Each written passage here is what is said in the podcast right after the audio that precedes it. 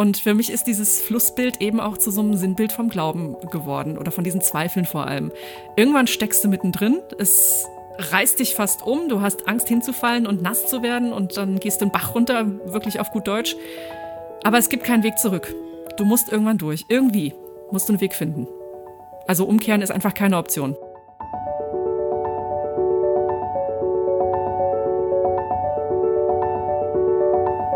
Der Flügelverleih.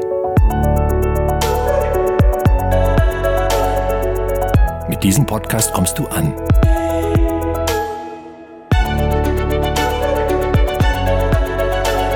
Bei Gott und bei dir.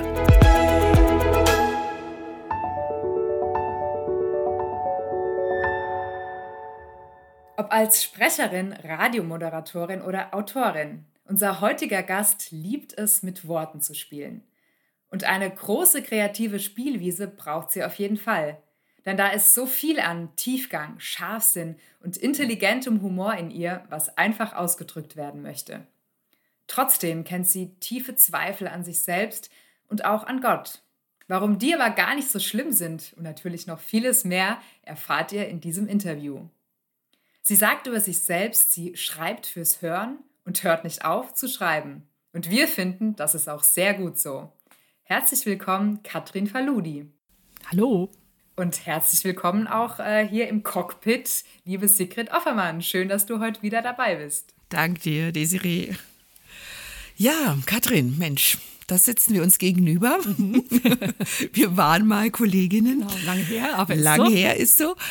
Diese Sache mit dem Glauben und den Zweifel hat die Desiree schon angerissen. Gibt es denn irgendwas in diesem Leben und in deinem Glauben, woran du noch nicht gezweifelt hast? Ach du liebe Zeit, das ist ja mal eine Frage gleich zu Anfang. Ähm, irgendetwas in meinem Leben oder Glauben, woran ich noch nicht gezweifelt habe.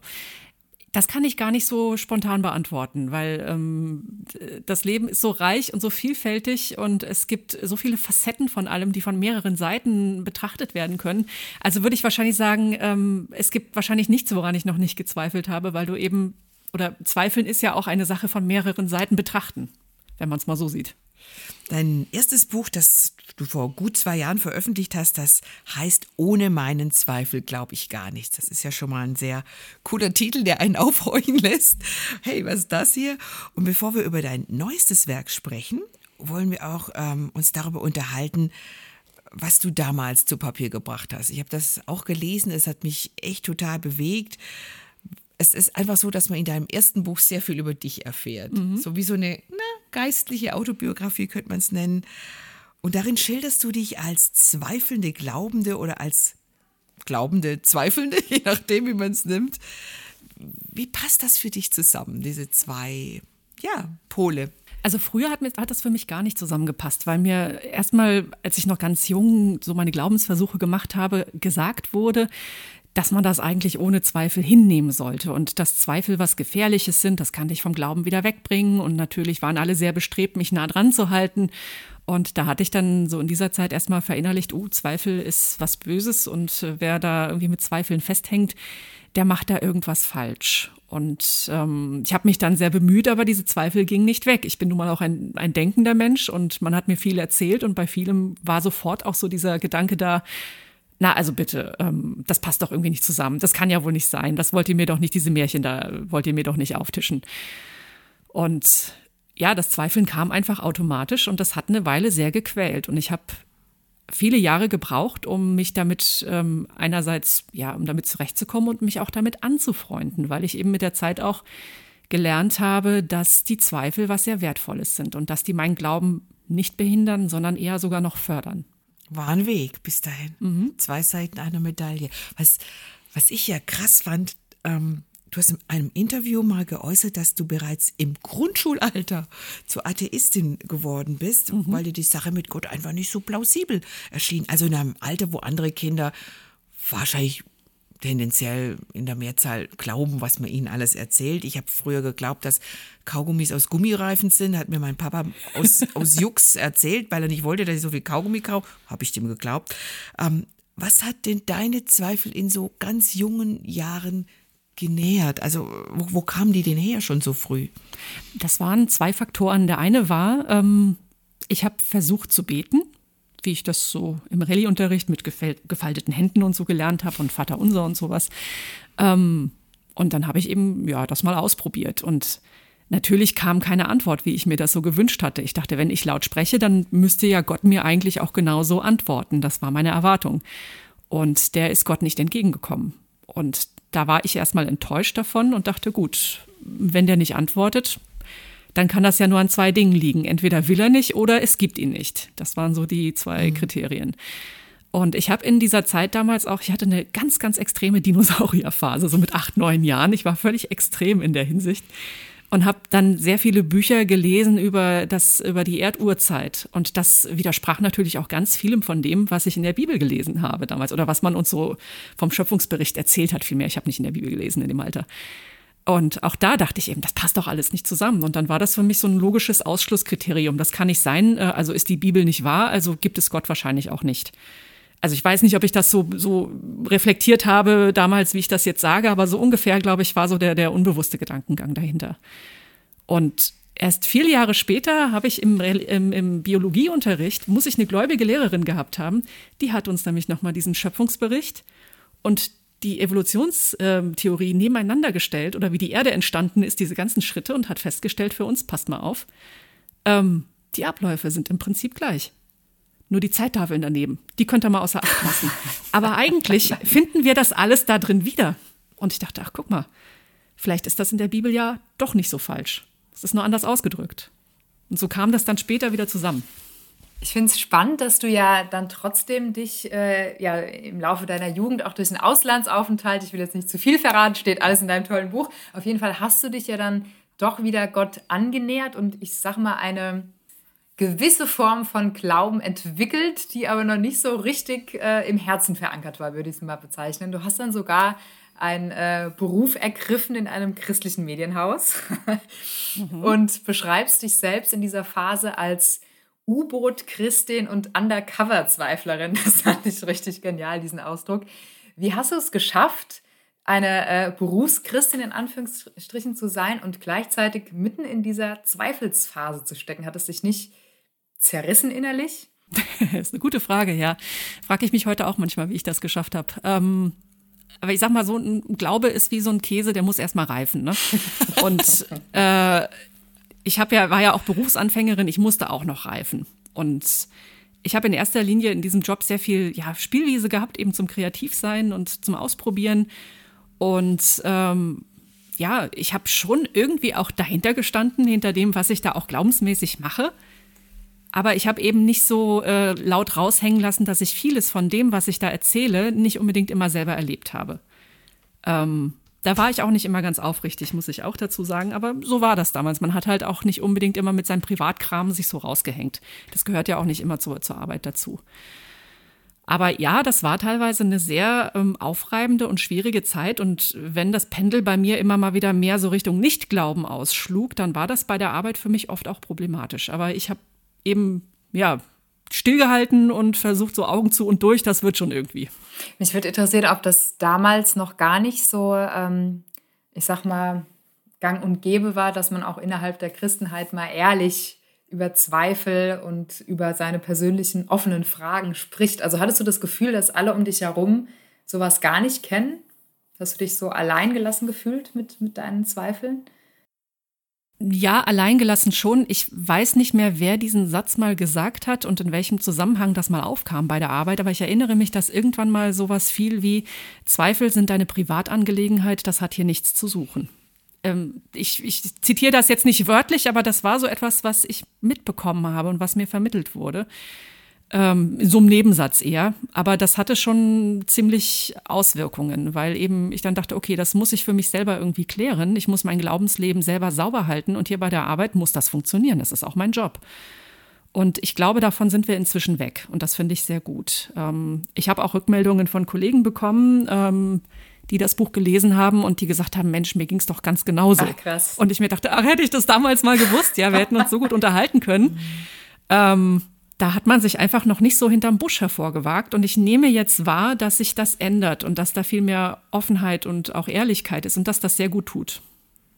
Das ist das schöne Wort, bei dem man sich immer verspricht, Authentizität. was man vor zehn Jahren kaum sagen konnte, ohne sich zu versprechen. Aber jetzt geht schon, weil man es öfter benutzt. Das ist wirklich was, was einen ja viel glaubwürdiger macht, wenn man das auch äußern darf. Genau. Wo man einfach nicht so d'accord ist, wo man nicht so weiß, was Sache ist und, und ach, ob man da so dahinter steht. Also, als ich dein Buch gelesen habe, habe ich schon gemerkt, dass es ein Ringen war und dass das schon auch ein Stück weit ein Leidensweg war. Ähm, diese Erwartung an dich selber, eigentlich muss ich glauben, aber wo soll ich es denn hernehmen? Ich kann es mir nicht von den Bäumen pflücken. Ähm, und du wolltest aber doch so gerne. Aber wenn ich dich heute hier so sitzen sehe und äh, reden höre, dann, dann äh, habe ich schon den Eindruck, dass du versöhnt bist mit dieser Geschichte. Dass du deinen Zweifeln mittlerweile auch durchaus was Positives abgewinnen kannst. Erzähl mal, was ist für dich das Gute dran, wenn man ähm, ja so ein, so ein Zweifel im Herzen behalten kann? Einer, der einen nicht zerstört, sondern der ja einen vielleicht wach hält. Hm. Ja, das ist vielleicht auch so ein bisschen so dieses, ja, die Schmerzen des Erwachsenwerdens loswerden. Also das war ja auch die Zeit vor allem, die ich in dem Buch schildere, war ich noch jung und junge Erwachsene. Und das ist ja eine Zeit, wo man sich sehr orientiert und sehr Halt sucht überhaupt und diesen Halt aber eben nicht hat. Das ähm, geht sicherlich äh, vielen jungen Erwachsenen in anderen Dingen ganz ähnlich. Bei mir war das eben so ein, so ein Glaubensthema, da hat sich das so ausgestrahlt. Und äh, manche Dinge regeln sich tatsächlich da auch mit der Zeit von selbst. Das lehrt Geduld, das lehrt auch Demut, das ähm, finde ich, das waren wichtige Schritte. Und jetzt im Nachhinein gucke ich drauf und denke mir, ja, das war nicht alles bequem, aber ich weiß dadurch jetzt auch, was ich, was ich so aushalten kann und dass Glaube erschütterlich sein kann, aber nicht umstürzen muss. Ähm, und äh, ja, je älter ich werde, desto mehr Grauzonen entdecke ich im Leben. Und das ist eigentlich spannend, da auch nochmal reinzuschauen, das auszuloten, nochmal neue Tiefen zu entdecken. Und dadurch werden mir dann auch ja Bibeltexte zum Beispiel einfach nochmal, die, die bekommen für mich plötzlich nochmal eine ganz neue Strahlkraft. Das hatte ich vor kurzem mit, ähm, da habe ich dieses Buch von Heino Falke über die schwarzen Löcher gelesen, ähm, wo er das äh, einerseits wissenschaftlich erklärt und andererseits eben auch seine Geschichte erzählt, wie er dazu kam, das zu entdecken oder zu fotografieren. Und da sagt er an einer Stelle, ähm, jede Realität beruht auf Licht. Alle Information ist Licht. Und da kam dann für mich zum Beispiel so ein Satz wie, äh, ich bin das Licht der Welt, hat für mich nochmal eine ganz neue Dimension bekommen. Und als junger Mensch siehst du sowas vielleicht noch nicht. Du musst da erstmal so ein bisschen reinwachsen. Und das finde ich so spannend, wenn sich solche Dinge plötzlich auftun und ich eben feststelle, ich weiß noch lange nicht alles. Ich weiß noch nicht mal bruchstückhaft was. Das ist toll. Es bleibt spannend. Genau. Ich frage mich gerade, ob so ein, ähm, ob ein zweifelnder Glaube nicht ein viel lebendigerer Glaube ist als einer, der keine Zweifel kennt. Weil genau das du ja gerade beschreibst, ne? dass man durch seine Zweifel ja gezwungen ist, ähm, offen zu bleiben, immer noch mal genauer hinzugucken, immer noch mal tiefer zu fragen und nachzuspüren. Und das ist ja wirklich auch, also ich, ich, ich würde schon sagen, vielleicht widersprichst du mir da, kannst ja gleich mal was dazu sagen, dass es gute und schlechte Zweifel gibt. So heißt ja auch ein Kapitel bei dir es gibt ja schon Zweifel, die einen eher zerfleischen und nicht voranbringen, oder? Würdest du sagen, dass jeder Zweifel gut ist im Glauben? Nee, also man kann Zweifel unterscheiden. Auf jeden Fall. Ähm, es gibt eine Konstante im Leben, die ist Gott, die ist unveränderlich. Aber das Leben selbst ist es nicht. Wir schreiben in unserem Leben immer einen Bogen. Und äh, deswegen, was, äh, zu dem, was du eben noch gesagt hast, ein Glaube ohne Zweifel, der diesen Bogen nicht schreibt, der bleibt flach, der steht. Der entwickelt sich nicht weiter, wie man sich im Leben entwickelt. Und Zweifel sind ein Motor der Entwicklung. Also die, äh, egal in welche Richtung, ob es jetzt gute Zweifel oder schlechte Zweifel sind, aber Zweifel bringen dich im Leben in eine Richtung weiter. Und da gibt es natürlich die ähm, ja, zerstörerischen Selbstzweifel. Das sind in der Regel welche, die von oben hereinkommen, die in dein Leben hineingesprochen werden. Ähm, durch andere Menschen, die dich klein machen, die ähm, ja, in irgendeiner Weise eben schlecht mit dir umgehen. Viel, vieles davon liegt in der Kindheit auch. Und wenn man zu so einem Selbstzweifler erzogen wird, einfach durch fehlende Ermutigung und mehr ähm, Entmutigung, dann ist das natürlich auch eine Richtung, die das Leben nimmt. Nicht unbedingt eine positive. Das ist vielleicht ein Bogen, den das Leben nach unten schreibt, könnte man sagen. Und dann gibt es eben die anderen Zweifel, die guten Zweifel, nenne ich die einfach Hirn und Herz. Das sind die Zweifel, die aus uns selbst herauskommen die ähm, von unserem Denken und unserem Fühlen kommen und die ähm, ja reflektieren, die einfach die Frage stellen, ist das wahr? Und Jesus sagt, ich bin der Weg und die Wahrheit und das Leben. Ähm, wer also nach der Wahrheit fragt, der fragt im Prinzip nach dieser Logik nach Jesus. Der ist auf dem richtigen Weg. Und ich glaube, wenn man die Frage stellt an Jesus, ist das wahr? Da wird er dich niemals wegschicken und sagen, was stellst du denn für Fragen? Sondern wird dich einladen und sagen, frag weiter. Desiree, ich habe mich jetzt bei dem, was Katrin sagte, auch total an dein Buch erinnert gefühlt. Ganz da ehrlich, war ja wir was. saßen hier vor ein paar Wochen. ah. Da war was. Saßen wir vor ein paar Wochen hier miteinander und haben über dein Buch gesprochen. Ich glaube, du kennst das gut, was, was Katrin hier beschreibt, oder? Ich kenne das sehr gut. Ihr seid da ziemlich Deswegen kann ich ja parallel das, unterwegs. Das Buch auch so ähm, also das ist ganz lustig. Ich bin damals ja auf dich zugekommen, Katrin, und habe gefragt, hast du nicht mal Bock, ein Andachtsbuch für Zweifler zu schreiben? Das ist was anderes geworden. Jetzt habe ich es geschrieben. haben, das ist doch gut. Wir haben beide so nochmal unterschiedliche Blickpunkte darauf. Aber ich kann auch sagen, ähm, ja, es gibt diese Zweifel, die einen in die Abwärtsspirale der Selbstzerstörung mal drastisch ausgedrückt treiben können. Aber was ich wirklich, wirklich sagen kann, dass... Ähm, nach dieser wirklich auch nochmal radikalen Zweifel und Kampfphase, die ich hatte und in meinem Buch beschrieben habe, ähm, habe ich Gott nochmal so viel besser kennengelernt, weil ich eben auch dieses nochmal viel tiefer verstanden habe, wenn, wenn Gott wirklich die Wahrheit ist, ne, dann ähm, brauche ich keine Angst vor Fragen haben, weil dann werde ich irgendwann immer wieder bei ihm landen und dann wird er mir Wege und Möglichkeiten aufzeigen, wie ich es irgendwie glauben und verstehen kann. Und das durfte ich erleben und da bin ich sehr dankbar für. Ich habe immer so ein, so ein Lieblingsbild, wenn wir dann mal in den Himmel kommen, wird da eine große FAQ-Tafel stehen. das ist cool. Das ist echt cool, ja. Vielleicht brauchen wir die auch gar nicht mehr. Ich weiß. Ja, nicht. vielleicht kriegen wir die auch direkt eingepflanzt. ich fand bei deinem Buch nochmal so besonders, liebe Katrin, dass du ja so eine ähm, Parallele ziehst oder gezogen hast zwischen deinem Glaubens- oder auch Zweifelsweg und einem tatsächlichen Weg, den du gegangen bist, nämlich dem Jesus Trail in Israel und da ganz viele ähm, ja, Sinnbilder gefunden hast von Dingen, die dir widerfahren sind und die ausdrücken, was du in deinem Glauben so erlebt hast. Also wirklich, ich habe da teilweise Tränen gelacht von deinen Beschreibungen. Vielleicht kannst du mal ein Beispiel erzählen, wo dir was ähm, auf dieser Reise aufgefallen ist, was so total für auch deine Glaubensreise gestanden hat damals? Ja, eigentlich wollte ich in das Buch damals nur ein Bild reinnehmen. Und dann zog das so Kreise, bis ich dann immer mehr Geschichten entdeckt habe und dachte, das, das passt ja irgendwie alles und das bildet ja meinen Glaubensweg ab. Das fand ich selber so überraschend. Aber das, das Urbild war, ähm, wir mussten einen Fluss überqueren. Und eigentlich sollte dieses Flüsschen oder der Bach, was auch immer, das sollte so ein Rinnsal am Rande des Weges sein. Zumindest hat das der Reiseführer behauptet. Und Reiseführer und Realität sind dann manchmal doch zwei unterschiedliche Dinge, denn äh, wir waren am Ende der Regenzeit dort und als wir dann äh, vor diesem Fluss standen, war kein Weg mehr da. Da war nur noch ein reißender Fluss und wir dachten, verdammt, wir müssen da durch. Und dann sind wir erstmal, der hatte mehrere Arme, dieser Fluss, und irgendjemand hatte Betonröhren da drüber gelegt, sodass wir dann mit unseren schweren Wanderrucksäcken über schmale Betonröhren balanciert sind. Es ist ein Wunder, dass keiner abgestürzt ist. Aber dann mussten wir tatsächlich rein in den Fluss bis zum Bauch. Und irgendwann kam ich an den Punkt, barfuß mit, mit Blasen an den Füßen in einem steinigen Flussbett, wo ich nicht mehr weiterkam. Und ich stand in der Mitte von diesem Fluss und mein Rucksack wurde nass von unten und ich ja. konnte nicht schwimmen an der Stelle. Ging ja mit Rucksack nicht. Mhm. Und irgendwie mussten wir darüber. Und ähm, ja, ich bin dann irgendwann wieder zurück und die Böschung hochgeklettert, dann bin ich in irgendein Loch noch reingefallen mit Palmenwedeln und abgestürzt, da muss mich dann einer rausziehen und dann sind wir wieder in den Fluss rein. Und also im Endeffekt, irgendwie haben wir es durchgeschafft. Beim nächsten Flussarm habe ich resigniert und gesagt, ich gehe keinen Meter mehr weiter, ich bleibe jetzt hier sitzen. Dann war ich dann trotzig. Und dann haben die Herren, die mit unterwegs waren, gebetet und drei Minuten später kam ein Mann mit einem Jeep durch das Flussbett gefahren und hat uns aufgesammelt.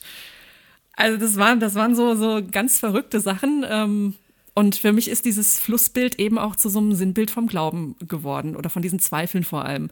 Irgendwann steckst du mittendrin, es reißt dich fast um, du hast Angst hinzufallen und nass zu werden und dann gehst du den Bach runter, wirklich auf gut Deutsch. Aber es gibt keinen Weg zurück. Du musst irgendwann durch. Irgendwie musst du einen Weg finden. Also umkehren ist einfach keine Option. Und die Rettung kommt aber auch, ne? Die kam in dem Fall wirklich unver. Ich habe es ja nicht geglaubt. Die haben gebetet und ich habe daneben gesessen und geschmollt und gesagt, ja, betet ihr doch mal. Und dann, wie gesagt, paar Minuten später dieses Motorengeräusch und dann fährt da irgendeiner mit dem Jeep durch den Fluss. Ich dachte, was ist denn das für ein? Das ist da eine Freizeitbeschäftigung. Das machen die da. Ehrlich? Das Ach, wusste ich krass. nicht. Ja, anscheinend schon, ja. Also so, ein- so ein Pärchen, beide mit Sonnenbrillen, sehr cool und so, hey, was macht ihr denn hier? Ja, wir sind stecken geblieben. Jo, steigt ein. Ähm, Da habe ich echt gestaunt. Ich sage, gut, okay, Gott, ich höre auf zu schmollen. Ich meine, ich habe ja vorher aufgehorcht, als du sagtest, als wir drüber sprachen, sind Zweifel gut oder nicht gut oder ähm, du sagtest ja, eine Sache steht, es gibt Gott. Und das war ja auch nicht immer klar. Nee. Also ich, ich ja, kann mich erinnern an eine Szene, als du auch schon als, und hast du vorher auch gesagt, als Kind, dass das saßt und gebetet hast und eine Erwartung hattest, Gott antwortet jetzt und dann kam halt nichts. Und dann gibt es zwei Optionen, hast du gerade gesagt. Entweder es gibt ihn gar nicht oder er hat jetzt hier keine Lust, sich mit mir zu beschäftigen, so ungefähr. Aber jetzt sagst du, es, es gibt ihn, das, das steht jetzt schon mal. Gab es da so einen Moment für dich oder was heißt Moment oder so ein, äh, ja, so ein Punkt an deinem Weg, wo du gemerkt hast, hey, gerade wieder jetzt diese, dieser Typ vorbeikam, doch, da ist doch mehr dran als Fantasie und Märchen. Ja, ich ähm, tue mich manchmal schwer mit solchen Zufällen. Also wo, ähm, wo äh, jeder Atheist wahrscheinlich sagen würde, ja, das ist ein Zufall und da interpretierst du jetzt was rein und das ist Wunschdenken. Aber ich habe ähm, solche Art von Zufällen entdeckt in Krisenmomenten im Leben, wo ich, da, wo ich gedacht habe, also das ist mir zu viel für einen Zufall, der ist zu sehr aufgeladen für so etwas. Also ich hatte so eine, das erzähle ich auch in dem Buch, so eine Begebenheit, als mein äh, Vater gestorben war, sehr plötzlich. Da hatte ich am, als ich am Abend von meiner Mutter nach Hause fuhr, ähm, auf der Autobahn fiel mir plötzlich so ein Bibelvers ein. Und ich bin nicht der Mensch, dem ständig Bibelverse einfallen. Ganz wirklich, äh, ganz ehrlich nicht. Ähm, ich schmeiß da nicht mit um mich. Und äh, das war dann irgendwas mit Gott wird abwischen alle Tränen und der Tod wird nicht mehr sein. Dachte ich, ja, das, das, das kennst du, steht irgendwo in der Offenbarung. Habe ich nachgeschlagen, Offenbarung 21, ich glaube Vers 4 und dachte, naja gut, okay. Ähm, am nächsten Tag habe ich diesen Vers von einer Freundin als SMS bekommen. Habe ich mir auch noch nicht viel gedacht, weil ich dachte, das ist halt ein Trauervers. Ne? Also klar, dass die mir sowas schickt. Und einen Tag später bekam ich, ähm, da habe ich dann zum ersten Mal wieder mal Facebook aufgemacht und in der Timeline hat eine ehemalige Praktikantin von uns, die fast nie was auf Facebook schrieb, mit der ich sonst auch keinen Kontakt hatte und ich habe auf Facebook nichts darüber geschrieben, die postete kommentarlos diesen Vers. Die hat das nicht mitbekommen. Und da dachte ich so, dreimal hintereinander, holla die Waldfee. Und ich hatte äh, ein, zweimal noch in ähnlichen Zusammenhängen, ähm, auch in solchen Krisen, ganz ähnliche Momente, auch wo, ähm, ja, es meiner Schwester sehr schlecht ging und eine Freundin aus Brasilien, die sich ein halbes Jahr nicht gemeldet hatte, plötzlich mir schrieb, ich habe letzte Nacht von deiner Schwester geträumt, was ist passiert. Solche Sachen, wo, wo du wirklich sagen kannst, ja, das ist Zufall, aber ich glaube mittlerweile an ein, ein denkendes, lebendes Universum, das nicht durch Zufall entstanden ist, so kompliziert wie das aufgebaut ist, dass ich auch hinter solchen scheinbaren Zufällen inzwischen auch eine Intelligenz vermuten kann. Und das hat mich im Glauben einfach sehr bestärkt. Und das ist etwas, wie Gott mich da geknackt hat, weil er bei mir äh, oder weil ich dann mal sehr nach der Logik gefragt habe und er diese Logik, Logik in manchen Dingen einfach ausgehebelt hat, aber auf eine sehr hintergründige Weise.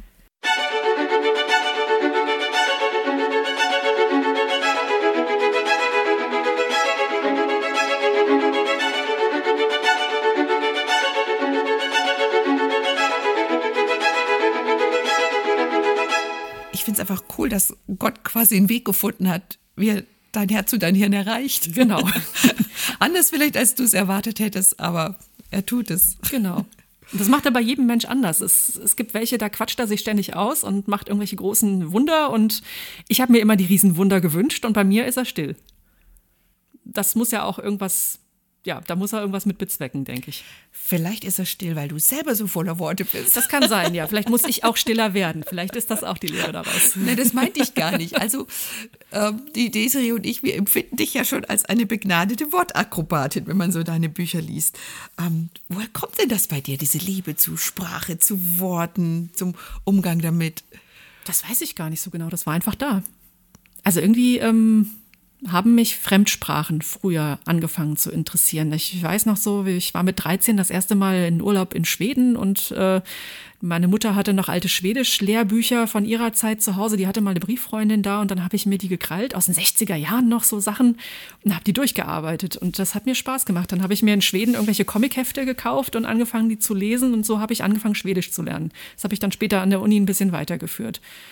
Und ja, meine Schwester hat äh, früher Geschichten geschrieben in ihre kleine Kladde. Die hat so von meinem, von meinem Playmobil-Ponyhof angefangen, Geschichten zu schreiben und mir vorgelesen. Und ich war ihre dankbarste Zuhörerin. Und irgendwann habe ich das nachgemacht. Und ähm, so hat sich das dann mit der Zeit einfach verselbstständigt. So mit 15 habe ich dann den ersten Volkshochschulkurs gemacht im Schreiben. Da hat mich ein Freund hin mitgenommen. Äh, in den USA Creative Writing als Schulfach auf wow, Englisch. Das war cool. Super. Und ja, dann bin ich einfach so dabei geblieben. Ich habe einen Beruf erwählt, in dem es um Worte geht. Ich liebe Wortwitz. Den hast du auch sowas ähm, von. Ja, also äh, ähm, meine Kollegen rollen immer schon mal öfter mit den Augen, wenn ich wieder mit Flachwitzen Ich feiere sowas. ich kann's, ich kann's nicht lassen. Das ist einfach so drin. Ja, ich weiß nicht. Ich komme aus einer Berliner Familie, die hat halt auch so, so einen Schloppmaul-Humor. Das kam in Hessen auch nicht immer an. Aber ähm, der Berliner, der haut immer einen Spruch raus. Das ist bei mir auch so drin. Ja, kann ich bestätigen. Vier Jahre in Berlin gelebt. Da habe ich auch manchmal gedacht, so, hoch, meinen die das jetzt ernst, bis ich gemerkt habe, hey, die, die, die sind einfach so, die tragen das Herz auf der Zunge. Genau. Hier, Desiree Nachtigall, ich höre dir trapsen, ne? Schweden.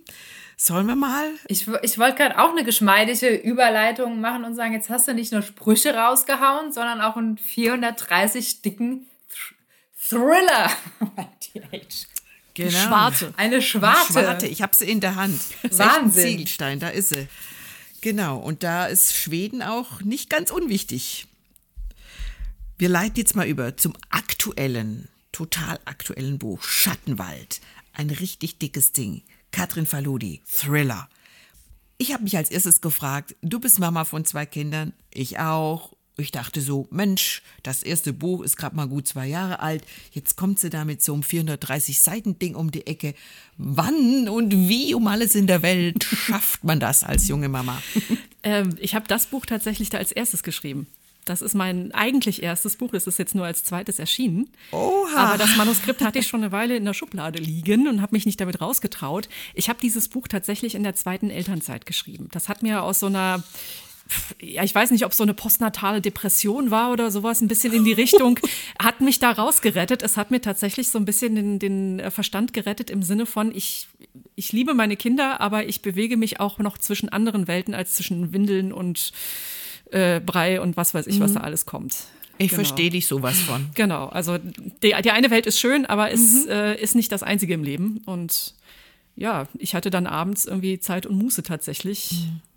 und habe dann geschrieben. Und, und wie kamst du auf dieses Thema oder generell auf das Genre? Also war es so, dass du von vornherein genau wusstest, ich will die und die Geschichte erzählen oder hast du erstmal nur ja, die, die Charaktere irgendwie im Kopf und hast dann mal geguckt, was mit denen passieren soll. Also wie, wie entsteht so eine wirklich ähm, ja auch sehr vielschichtige und ja, komplexe, komplexe das Wort habe ich gefehlt, gesucht. komplexe Geschichte, das würde mich echt interessieren.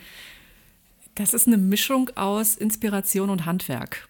Ähm, für mich ist, bei mir ist es immer so, ich habe immer erstmal die Figuren im Kopf. Also diese Figur Sarah, die hatte ich schon sehr lange so im Kopf, die hieß auch ursprünglich anders und hatte auch nochmal einen ganz anderen Hintergrund und so.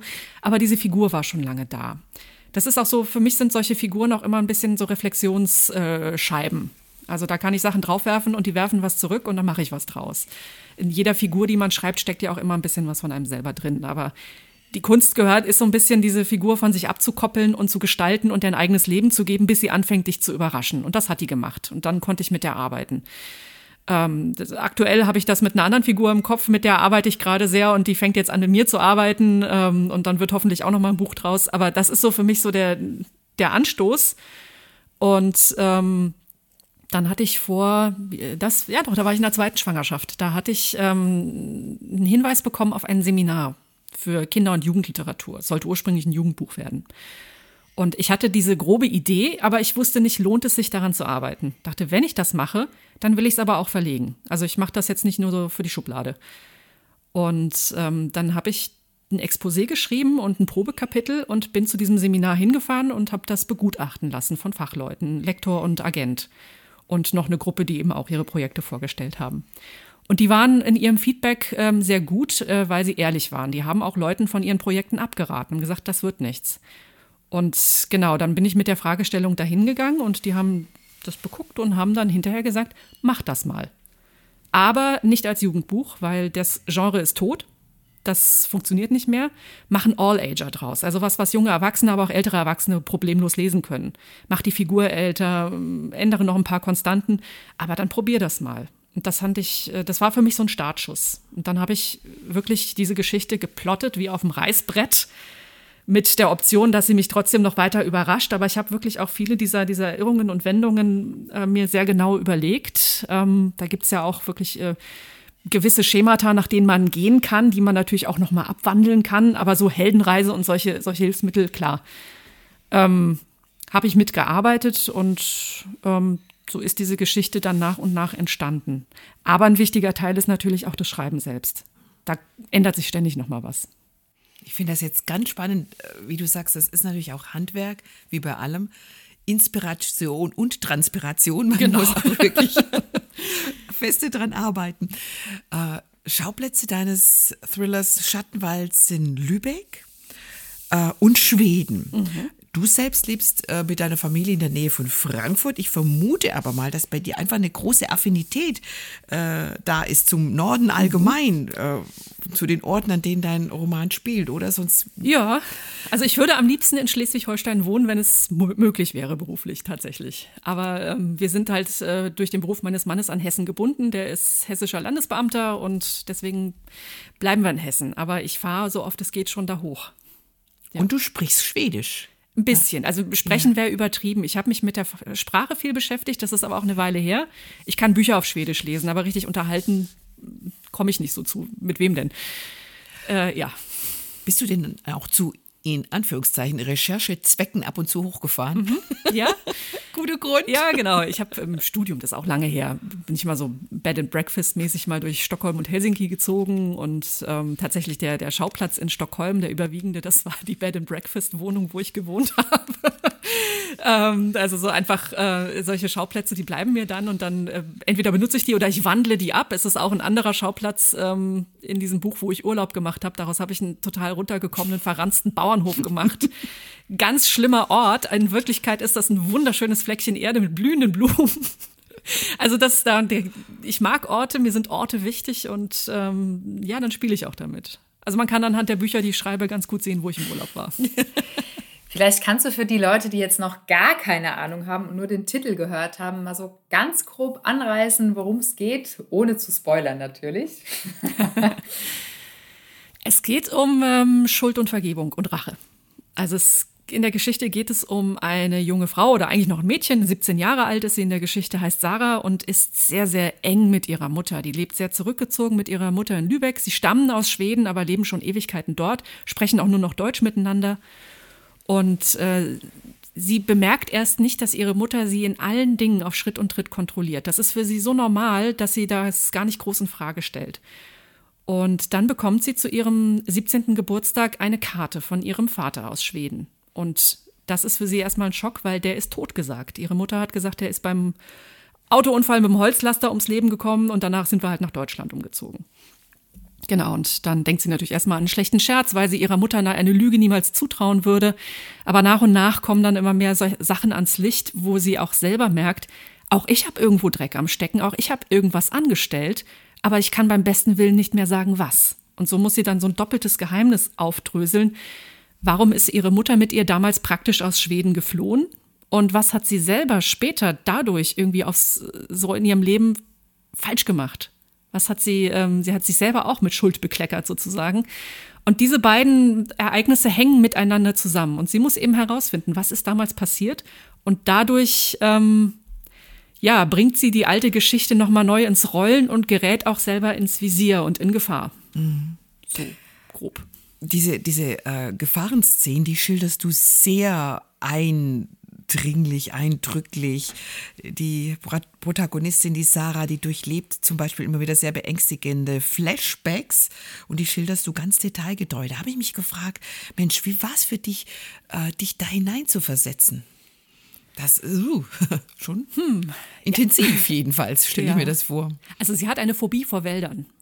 Ähm, eben durch ein traumatisierendes Ereignis. Ich selber bin gerne im Wald. Ich liebe Wälder, aber ich, ähm, ja, vielleicht ist das manchmal so ein leicht morbider Hang. Ich stelle mir dann halt manchmal auch eben solche Szenen einfach vor und irgendwie macht mir das dann auch Spaß. Ein morbider Hang. Ich habe halt, gehört. ja, ich habe auch früher ganz viele äh, Krimis und so Zeug gelesen, inzwischen gar nicht mehr so sehr habe mich über Sachen geärgert, die ich schlecht fand und ähm, dachte auch so, nee, also ich würde das anders machen. Ähm, ich bin dann einfach in die Vorstellung reingegangen. Wie fühlt sich das an? Wie schmeckt das sogar? Also ich finde auch, wenn man so ein bisschen über die etwas ungewöhnlicheren Sinne Geruch und Geschmack geht, kannst du noch mal ganz neue Welten erschließen, weil das die meisten gehen über Augen und Ohren. Und ähm, ich dichte der Sarah zum Beispiel einen sehr feinen Geruchssinn an, der sofort diese Flashbacks hervorruft. Also das ist mir Geruch total, und Erinnerung sind ja sehr eng verknüpft. Genau, das ist mir total aufgefallen, weil genau. ich auch so ein, so ein, so ein Riecher bin. Ich sehe schlecht. Ich höre, glaube ich, relativ normal, aber ich rieche alles. Ja, also ich ähm. habe auch, hab auch kurz davor mal ein Buch über Traumatisierung gelesen mhm. von einem amerikanischen Psychiater. Es war unheimlich spannend und interessant, was da einfach im Gehirn und im Kopf passiert, was wie ausgelöst wird. Und äh, solche, solche psychologischen Hintergrundsachen helfen mhm. natürlich sehr beim Schreiben und Gerüche triggern. Genau. Ging genau. dir das auch so, Desiree? Dass du da dachtest, wow, alles Sinne auf Empfang? Ja, ja, also ich finde es ich find's schon krass, wie, wie man da einfach mit reingenommen wird ne? und wie wirklich äh, Wort- und, und Bildgewaltig du schreibst, dass das wirklich. Äh, ja, es gibt, es gibt ja, es gibt ja im, im Kino das, das Körperkino, wo man wirklich dann mit allen Sinnen mitfühlt. Und ich würde sagen, das ist äh, Körperliteratur. also weil man wirklich so mit reingenommen wird. Fand ich, fand ich sehr faszinierend. Wir machen ein eigenes Genre. Ja. Body Literature. Ja, genau, genau. ja, aber ich meine, deswegen lesen wir ja eigentlich auch, ne, um diese Empfindungen zu haben, um diese Empfindungen Klar. wachgerufen zu bekommen. Ja, das ist ja, äh, dieses Eintauchen in eine andere Welt. Deswegen lesen wir. Deswegen lesen wir. Aber es genau. gelingt nicht immer. Also mhm. ist schwierig, das stimmt. Genau. Und das, das war absolut da bei mir. Genre ist ein gutes Stichwort. Ähm, jetzt mag es ja Menschen geben, die sagen, ja, also Thriller und, und, und christliches Buch. Also ich weiß jetzt nicht, wie das jetzt zusammenpasst. Steckt da ich nenne es mal in Anführungszeichen Evangelium in der Geschichte und wie viel, ob überhaupt. Nur mal so kurz anreisen, nicht zu viel verraten. Ja, steckt schon drin. Es ist dezent. Ich mag den Holzhammer nicht. Ich finde, ein gutes christliches Buch muss nicht aus äh, jeder Zeile triefen. Das ist eher etwas, was mich abschreckt. Ähm, ich finde, das ist wie mit dem Glauben im Leben an sich auch. Er ist dabei, er ist eine Grundlage. Man darf ihn spüren, man darf ihn auch riechen und schmecken, aber ähm, es darf jetzt auch nicht überwürzt sein. Und äh, deswegen, also Sarah ist in der Geschichte zum Beispiel keine Christin. Die ähm, kommt mit dem Glauben da in Berührung durch zwei Figuren, die ähm, eben diese Rolle ausfüllen und die sie da auch herausfordern, in gewissen Dingen mal ihre Einstellung zu überdenken. Aber es ist jetzt äh, keine großartige Bekehrungsgeschichte in dem Sinn, dass jetzt irgendeiner da strahlend zum Glauben kommt, sondern es werden eben diese Fragen nach Schuld und Vergebung und auch Zweifeln angerissen. Wo ich dann denke, dass das ist ein Buch, das sich eben, dass man dann eben auch gut Leuten äh, mal in die Hand geben kann, die da eben nicht so beleckt sind. Also ich habe das jetzt von einer, von einer Leserin eine Rückmeldung bekommen, die nicht gläubig ist. Die sagte auch, ja, das mit diesen Gottpassagen, das ist mir schon irgendwie aufgefallen und so. Aber ja, sonst war es gut. Ne? da denke ich so, okay, wenn das lesbar ist, auch für Nicht-Christen, wunderbar. Aber ich möchte eigentlich so schreiben, dass es alle gut lesen können. Mhm. Und ja, ähm, äh, es sind diese Inhalte drin. Ich würde kurz was zitieren von einem Rezensenten, was ich sehr passend fand. Ideenreich und clever führt mich die Autorin durch diese Tragödie und kein einziger Leser wird behaupten können, ab der Hälfte oder zu Beginn des letzten Drittels hätte man erahnen können, wo die Fahrt hingeht. Nein, erst auf der buchstäblich letzten Seite löst Katrin Faludi alle Geheimnisse auf. Christliche Thriller sind immer so eine Sache und gute christliche Thriller sind nach wie vor eine Seltenheit auf dem deutschen Buchmarkt. Schattenwald zähle ich zu den sehr guten Thrillern. Ich mag nicht glauben, dass das der Debütroman der Autorin ist. Das geht auch runter wie Öl. Das, oh, ich schwebe hier gerade einen halben Meter über meinem Stuhl. Nein, und ich finde, das hat der Christian Döring geschrieben, ein wirklich sehr ähm, ja, renommierter Rezensent, sagen wir es mal so. Ja, und ich finde wirklich, der hat das sehr auf den Punkt gebracht, weil das ist auch das, womit ich persönlich mir oft so schwer tue bei fiktiver christlicher Literatur generell, wenn man oft das Gefühl hat, die Handlung ist nur eine Vorlage, eine Schablone, um zu preachen. Und das finde ich so wunderbar erfrischend und anders bei dir, dass es wirklich auf eine ganz natürliche, unaufdringliche Art und Weise eingeflochten ist und so viel vom Leben selbst abbildet, ne? wo auch nicht immer alles mit der chlorreichen Bekehrung endet, sondern vielleicht auch erstmal nur mit offenen Fragen und inneren Prozessen, die angestoßen werden. Und ich finde, ja, dieses Feedback ist schon, da kann man sich was drauf einbilden, liebe Katrin. Habe ich mich drüber gefreut, tatsächlich. Ja. Und wenn, wenn wir jetzt gerade schon am Loben sind, was mir aufgefallen ist, was auch wenige können, ist, dass es so ein nicht nur ein All-Age-Buch ist, sondern auch ähm, von Frauen wie Männern gleichermaßen gut gelesen werden kann.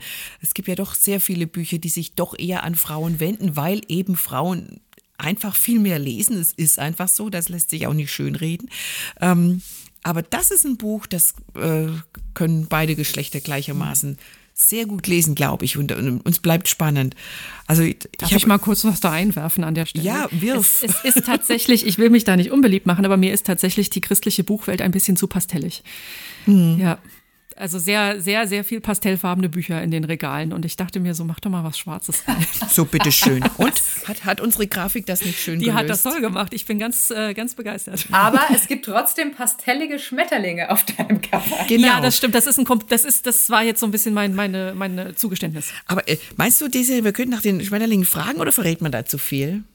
Ja, wir fragen Katrin. Frag mal, ja. ja, komm, was, was, was machen die drei netten kleinen Schmetterlinge in diesem düsteren Schattenwald? Diese Schmetterlinge tauchen immer wieder auf, auch in Flashbacks. Es gibt dann auch eine Szene, wo ähm, Sarah sich in, sie verliebt sich in einen Breakdancer und er bringt ihr dann einen Move bei, der Butterfly heißt. Und äh, sie sagt dann an einer Stelle, ich kann Schmetterlinge überhaupt nicht leiden. Und äh, das ist, das ist tatsächlich eher, also was heißt, ich kann Schmetterlinge nicht leiden, aber das ist tatsächlich so ein bisschen ein Satz, der von mir kommt. Ich bin nicht so ein Schmetterlingsfan, der jetzt oder jemand, der überall Schmetterlingsmuster drauf haben muss. Also das gefällt mir einfach nicht. Und dachte immer so, wenn irgendwas für Mädchen ist und für Frauen ständig sind überall diese Schmetterlinge drauf. Meine Dann Güte. sind sie auf dem jetzt Cover auf meinem eigenen Buch drauf. ja, das ist so ein bisschen die Ironie an der Geschichte, aber ich, ja, ich, ich mag es auch gerne mal so ein bisschen an diesen Klischees darum zu säbeln. Das macht mir einfach Spaß. Warst du froh mit dem Cover? Äh, ja, sehr. Ähm, ich habe, ähm, es nimmt Bezug auf eine Szene im Buch auch. Genau. Genau, und ähm, ich hatte dann so mit meinen bescheidenen Photoshop-Kenntnissen eine grobe Idee ähm, mal an eure Grafik gegeben, gesagt, könnt ihr das irgendwie besser machen? Und das haben sie besser gemacht. Wie schön. genau, und es ist nicht pastellig und es ist kein, kein Frauencover, ist es nicht. Trotz der kleinen süßen Schmetterlinge. Ich, ich, eine Frage, die ist eigentlich jetzt nicht so tiefgehend äh, sinngreifend, aber es interessiert mich einfach total. Ähm, da ist außer Schweden und Wälder kommt auch ganz viel Basketball drin vor in deinem Buch. wie, wie, kommt, wie kommt das denn da rein? Das weiß ich auch nicht. ich war im Basketball immer ganz schlecht. Ich kann das überhaupt nicht. Du musst ja, aber Grundkenntnis muss ja haben, so Ja, mit Dribblings und wie man spielt und wie man abwehrt und das so. habe ich fürs Buch recherchiert. Ich, ähm, Cool. ich bin auch mal mit meinem Mann früher mal bei, ähm, wie heißen sie, Skyliners von Frankfurt, mal bei Spielen gewesen. Es hat Laune gemacht, das war cool. Es ist schon ein, ein tolles Spiel, äh, aber es ist so schnell, dass ich selber beim Zugucken gar nicht kapiere, was da eigentlich passiert und zack ist der Ball im Netz. Das ist faszinierend. Und dann habe ich mir das mal so ein bisschen für das Buch runtergebrochen. Weil ich fand, die Figur braucht irgendein, die braucht irgendwas, ja, sie hat so ein bisschen was Obsessives in manchen Dingen und das braucht sie halt dann mit ihrem Sport. Also ich habe aus der eine wahnsinnig sportliche gemacht, die immer in Bewegung ist, was auch so ein bisschen mit ihrer Geschichte zu tun hat, wie sich später herausstellt, dass sie eigentlich sich nicht gerne in Räumen aufhält. Aber so, dass die Basketballerin ist, das kam mir halt einfach und dachte ich, oh, je, jetzt musst du dir das irgendwie anlesen. Das hat auch nicht immer Spaß gemacht, aber ich hoffe, ich habe es so hingekriegt, dass es einigermaßen äh, für Basketballkundige ähm, okay ist. also für so Unkundige wie mich klang es total plausibel. ja, ich glaube, Desiree, so langsam wird es Zeit, dass wir uns aus dem Schattenwald wieder rausschleichen. An die Sonne. Oder gibt es noch Fragen, die offen geblieben sind von deiner Mich Seite? würde interessieren, welches Genre dein nächstes Buch wird.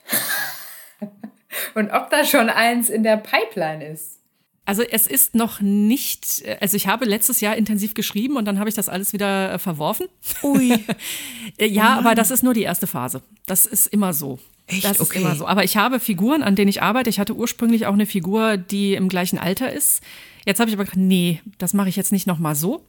Ich werde die Geschichte aus der Sicht einer anderen Person erzählen. Also ich habe auch eine, auch wieder eine, so eine Familienstory. Man, man schreibt eigentlich immer über das gleiche Thema, habe ich jetzt gelernt, äh, nur muss man lernen, es zu variieren. Aber so diese Grundthemen, die in einem stecken, das ist bei den Autoren fast immer das gleiche irgendwo. Und ähm, die Geschichte, die mir jetzt vorschwebt, ist in Finnland angesiedelt. Das ist so ein Lieblingsland von mir und ähm, da bin ich etwas obsessiv, was sowas angeht mit Sprache und Kultur. Und die wird auch ähm, eben zu einem Teil in Finnland spielen. Wahrscheinlich an der russischen Grenze. Mal gucken. Oh, da gibt also es zurzeit viel. Ja, genau. Das war jetzt, also die Idee war schon davor, bevor das da eskalierte, aber mich interessieren und faszinieren Grenzen. Das mhm. ist auch im ersten Buch ja drin. Und da mit diesem Bild will ich arbeiten. Also irgendwas über, über, über die Grenzen gehen. Und Genre weißt du aber noch nicht? Ja, ich, ich habe so ein bisschen hin und her gependelt zwischen, will ich mal wirklich was, äh, will ich noch mal versuchen, ja, in die, in die ähm, etwas, sag ich mal, höhere Literatur aufzusteigen oder bleibe ich bei dem, was mir Spaß macht? ähm, und äh, hab jetzt, bin jetzt, tendiere tatsächlich wieder in Richtung Spannung. Ob es jetzt ein direkter Thriller wird oder ein, ein, spannender Familienroman, das wird sich noch zeigen, mhm. aber ich glaube, so dieses, dieses unterhaltende Erzählen, das liegt mir mehr. Und meine bescheidene Lebenserfahrung sagt auch, es ist nie ganz verkehrt, bei dem zu bleiben, was einem Freude macht. Genau. Weil da bleibt man dann doch auch eher dran und äh, macht es mit mehr Herzblut. Ja, man schreibt eigentlich die Bücher, die man gerne lesen möchte. Ne? Das ist auch ein guter Satz. Ja, wir haben noch viele gute Sätze hier von dir. Mensch, zum Beispiel aus deinem ersten Buch. Zweifel sind nichts Neues, nichts Ungewöhnliches. Gott kennt unsere Zweifel und deren Ursprünge nicht nur besser als wir, er kennt auch die Antworten. Das ist so ein cooler Satz von Katrin und den schiebe ich jetzt ans Ende von unserem schönen kleinen Flügelverleihgespräch. Mhm. Sonst wird's wirklich, wird die Gefahr zu groß, dass wir noch zu viel über den Schattenwald sprechen, oder Desiree? genau. Und wer es jetzt vor Spannung kaum noch aushält, den Thriller Schattenwald von Katrin Faludi, den erhalten alle, wie sie wollen, im Buchhandel ganz klar und besonders freut sich wahrscheinlich auch der christliche Buchhändler in der Nähe über Unterstützung. Die brauchen uns wirklich auch als Käufer. Ich finde es eine absolut lesenswerte Sommerlektüre ob im Urlaub oder zu Hause, ganz egal. Wer nach Schweden fährt, nach Norden, der muss es sowieso mitnehmen, das ist klar. Genau. Oder nach Lübeck. Oder nach Lübeck, genau. Eine schöne Stadt. Ein paar Marzipan, Kartoffelchen dazu essen genau. und das lesen. Ja, ganz, ganz herzlichen Dank an dich, liebe Katrin, dass du bei uns warst, äh, für deine offenen Worte, für deinen Einblick in dein Schreiben, in dein Handwerk, in deine Gedanken, auch in dein Zweifeln und Ringen. Ja, ich habe zu danken. Super. Hat mir viel Spaß gemacht. Dankeschön. Dank dir auch. Ja, dir auch, Desiree. Danke. Sehr gerne. dass wir wieder miteinander fliegen durften. Immer wieder schön. Genau. Und wir danken auch allen, die uns zugehört haben. Ach so, und eins will ich noch sagen. Wer nicht so auf Spannung steht und trotzdem ein richtig gutes Buch lesen will, nicht vergessen, ohne meine Zweifel glaube ich gar nichts. Das ist ja das erste Buch und in dem kann man unseren Gast auf ihrer Reise durch Israel begleiten und ja, auf ihrem Weg durch die Windungen des Zweifels auch eine echt bemerkenswerte Lektüre. Wir sagen Tschüss für heute, wir winken nochmal mit den Flügeln und wir freuen uns schon auf die nächste Folge vom Flügelverleih. Wir sind auf jeden Fall da. Ich hoffe, du zu Hause auch. Tschüss. Tschüss. Tschüss.